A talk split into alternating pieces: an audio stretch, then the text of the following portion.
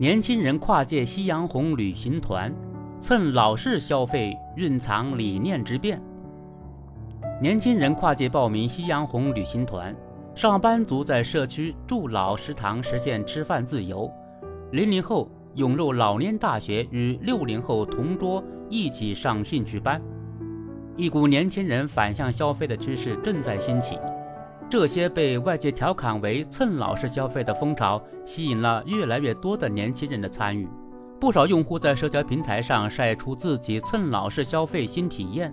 纷纷感叹真香！蹭老式消费的流行，着实颠覆了大众对年轻人的传统印象。过去，热衷网购的年轻消费者，或是在直播间动辄囤购一年都用不完的生活用品，一年都用不完的生活用品，或是用不菲的花销购入一件溢价颇高的奢侈品，或是为了满减折扣凑单，买了一堆并不需要的商品。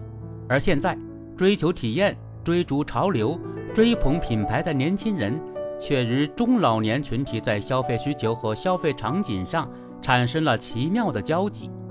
这一转变反映了年轻一代消费观念的转变，他们不再盲目跟风，而是更加注重实用性和性价比，根据自己的喜好和需求，选择更为理性、健康的消费方式。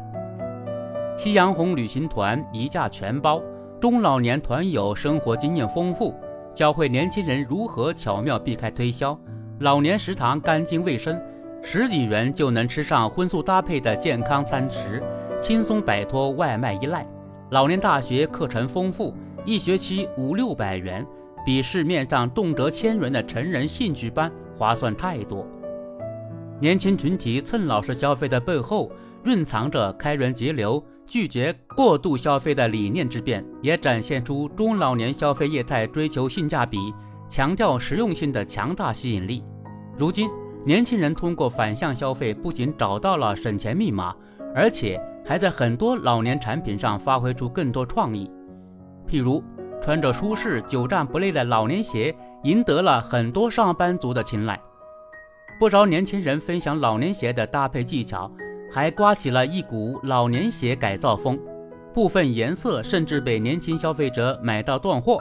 此外，代步车、靠背架、床边桌等适老产品也被年轻人开发出新的用途。一些老年玩具也捕获了年轻人的兴趣。从更深层次看，蹭老式消费有助于弥合代际间的消费差异，成为推动社会消费升级和转型的重要力量。年轻人在蹭老式消费的过程中，不仅体验了老年人的生活方式和消费习惯，也逐渐适应和融合了不同年龄段的消费观念。在同一消费场景下，老年人的智慧和经验给年轻人以启迪，年轻人的活力和冲劲帮助老年人更好地参与社会活动。在老龄化加速的趋势下，这不失为一种加强代际交流互动。积极应对人口老龄化的有益探索。对于蹭老式消费，无需过度担忧年轻人是否挤占了老年人的资源，老少两种需求都应当被看到、被关注。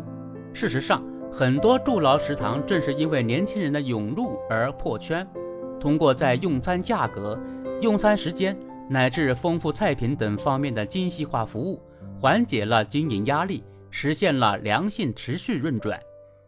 这一双赢局面提示我们，致力于发展中老年业态的企业要善于打破惯性思维，深度挖掘客群需求，及时响应市场变化，如此方能在充满机遇的银发消费领域顺势崛起。